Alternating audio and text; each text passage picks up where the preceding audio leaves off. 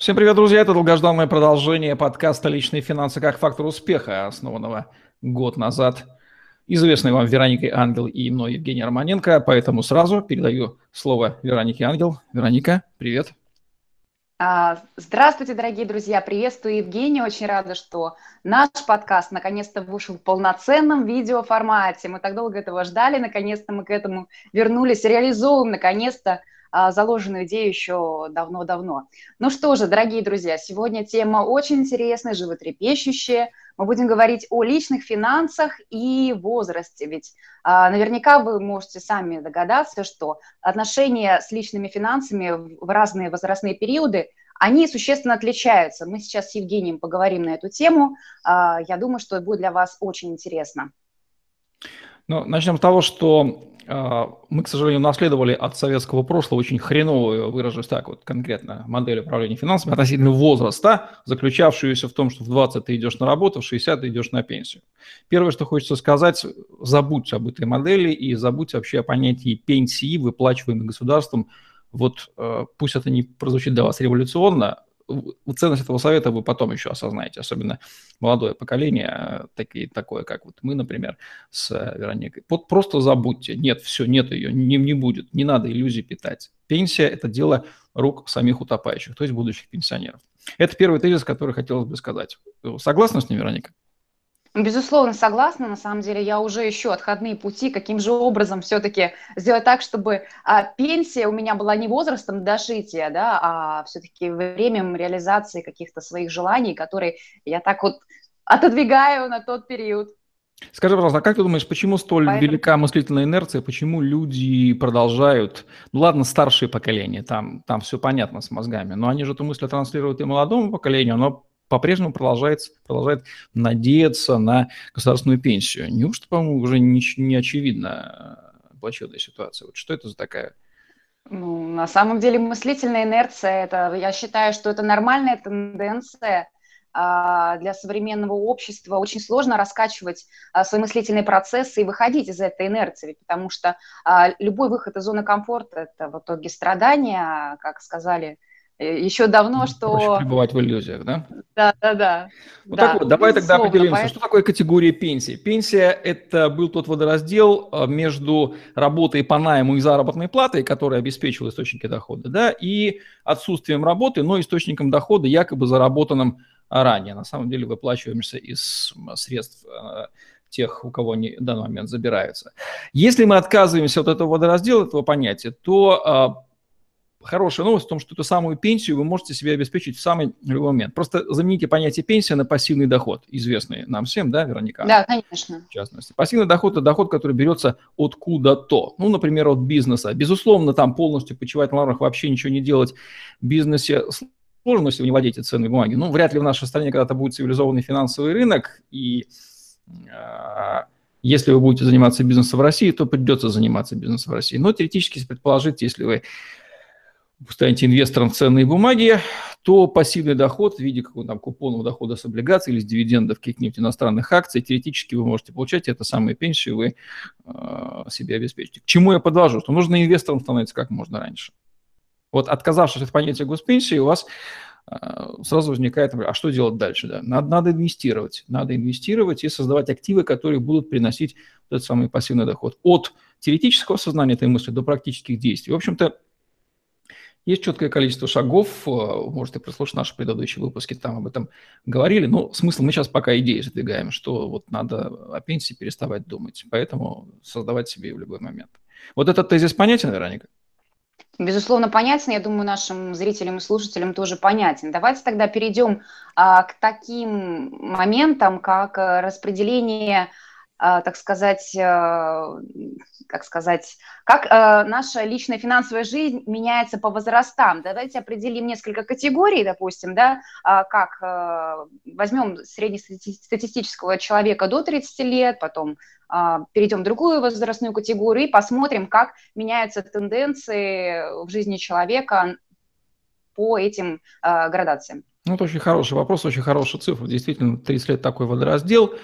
А что меняется с возрастом? Человек становится менее склонен к риску. Это очевидно. Если в молодости мы слишком разгорячены, слишком безрассудны, можем совершать некоторые попытки, что позволяет нам, кстати, например, не боясь ничего сумняшися там даже и бизнес где-то создать, не опасаясь рисков, то с возрастом мы становимся консервативнее и уже не сунемся туда, где чувствуем, что может быть подвох. Также в отношении с финансами. Здесь главное, на мой взгляд, воспользоваться вот этой вот безбашенностью молодой. Там до 30 лет можно себе позволить рисковать. Где-то, может быть, даже до 35 лет можно позволить рисковать, но в том плане, что можно падать, подниматься, падать, ну, не так, чтобы падать там а, в долговую тюрьму, но можно создавать бизнесы, терять и нарабатывать опыт.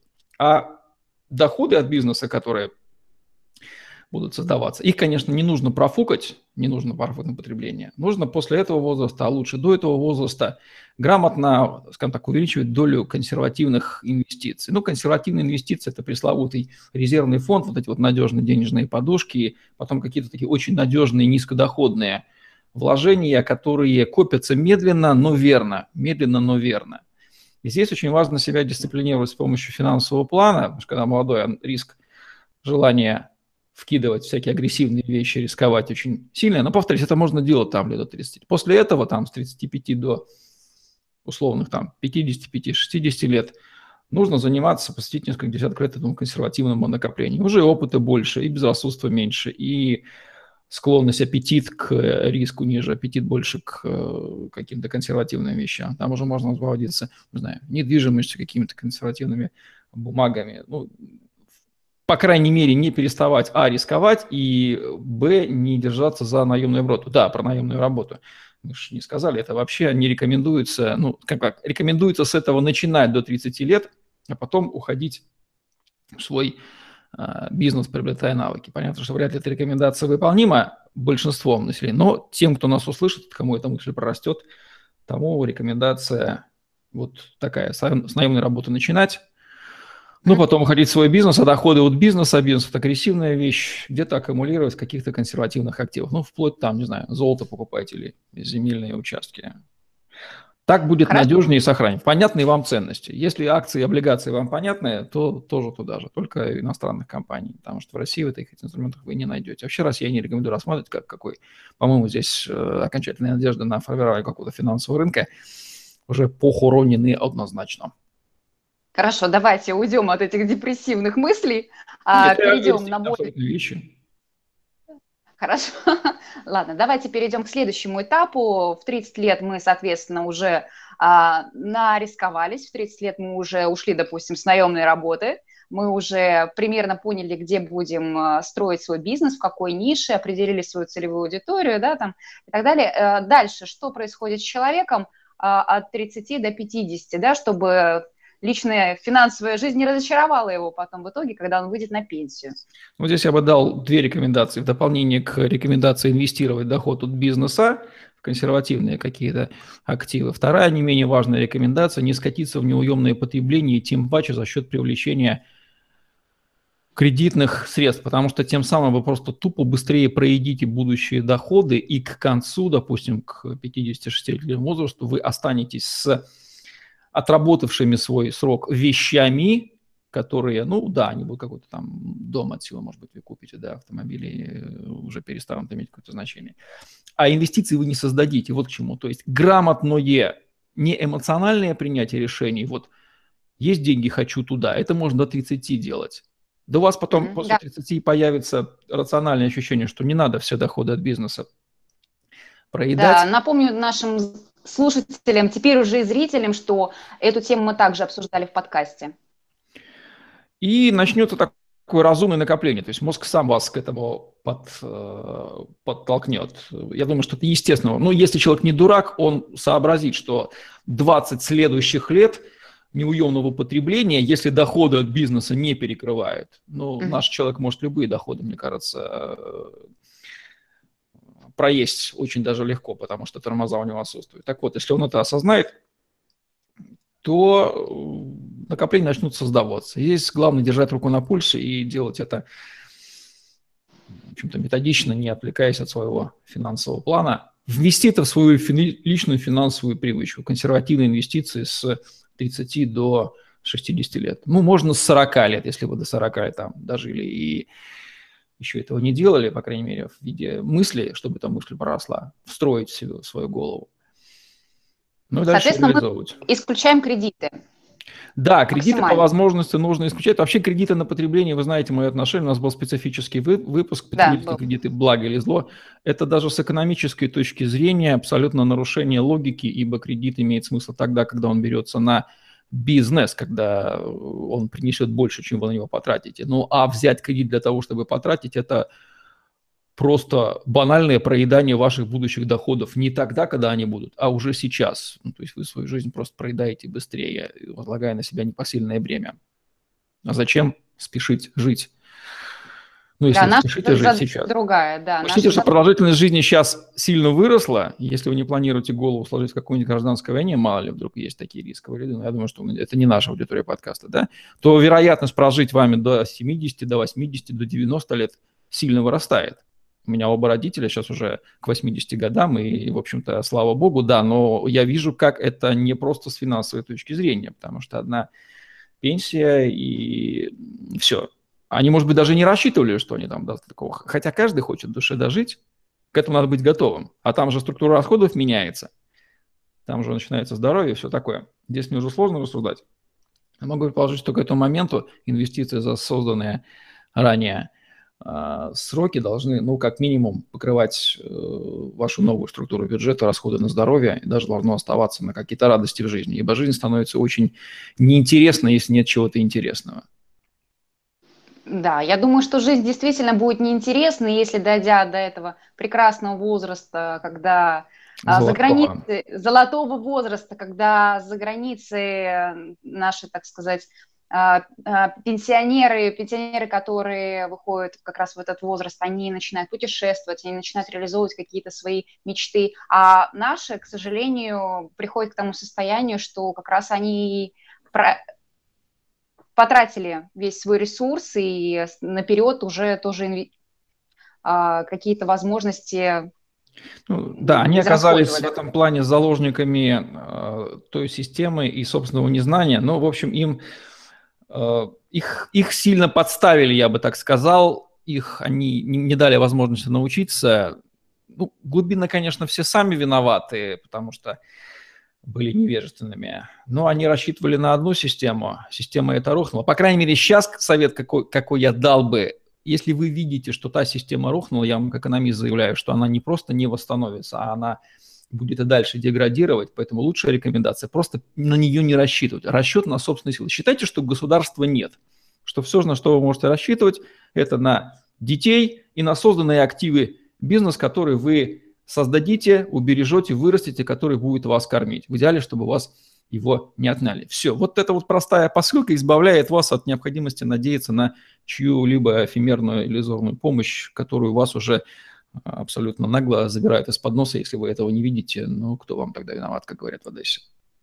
Евгений, помогите нам в итоге э, сформулировать резюме нашего сегодняшнего выпуска. То есть... Э, резюме следующее. Опора на собственные силы, послать подальше государство со всеми его э, обещаниями платить, обеспечить вам финансовое будущее, этого не будет уже никогда.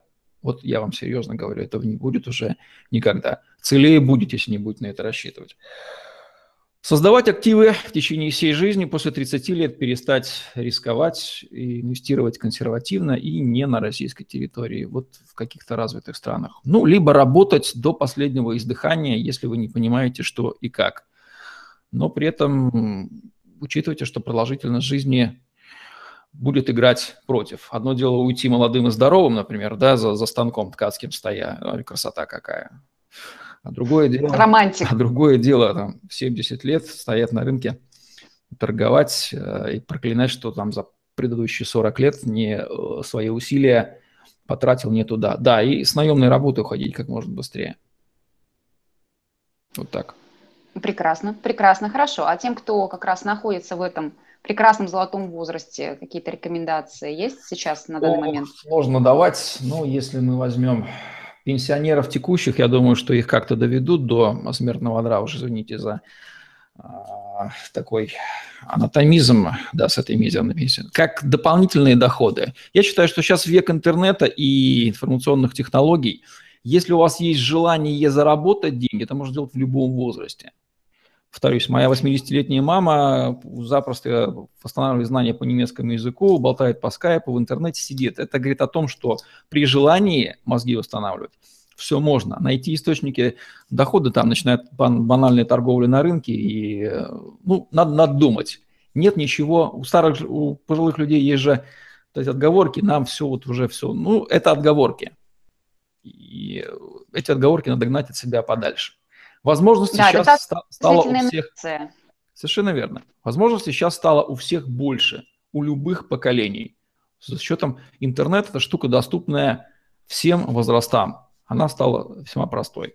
Поэтому ищите дополнительные источники дохода, если вам не хватает. В конце концов, выращивайте овощи на грядке и едьте продавайте. Моя мама, например, так делает э, не потому, что там денег не хватает, а потому что ей, в том числе, это интересно. Тоже дополнительный источник. Она через это э, достаточно хорошо радуется. Вот такие советы.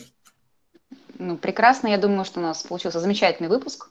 Отлично, тогда будем его завершать. Спасибо, Вероника, спасибо, уважаемые слушатели. Это был подкаст «Личные финансы как фактор успеха». Мы говорили о том, как коррелировать свои действия с личными финансами вместе со своим возрастом. Личным финансам все возрасты покорно, помните об этом. Всем пока-пока. До новых встреч. Счастливо.